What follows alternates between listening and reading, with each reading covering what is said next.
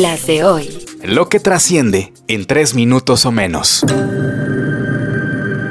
Las de hoy. Hoy es martes 17 de octubre, soy Joaquín Martínez y estas son... Las de hoy.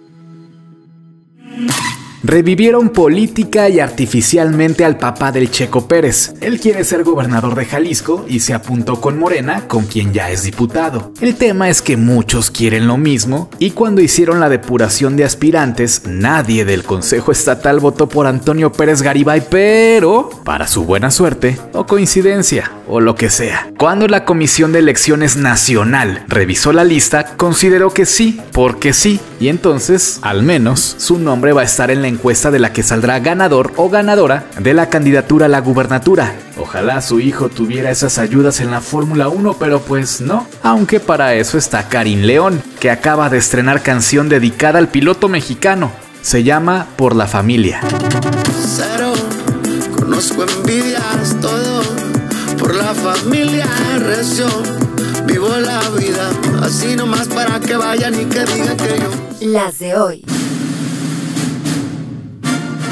Ir al cine es un lujito, se sabe, siempre ha sido, pero ahora más. En los últimos cinco años, los precios del boleto de cine en México aumentaron casi 50% en promedio, de acuerdo con datos de la Cámara Nacional de la Industria Cinematográfica, Canacine y el INEGI. Al cierre del 2019, una entrada costaba 54 pesos y para este año ya llegó a los 80 pesos a nivel nacional. Y ni qué decir de los precios de la dulcería. Por eso sale miércoles de 2x1 y las palomitas medianas y nos las pasamos con saliva.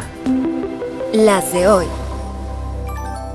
Hoy cumple 50 añitos Marshall Bruce Matters, a.k.a. Eminem, multiganador de Grammys y hasta un Oscar y un Emmy. Snap back to reality. There goes gravity. There goes gravity. Choke. He's so mad, but he won't. Las de hoy.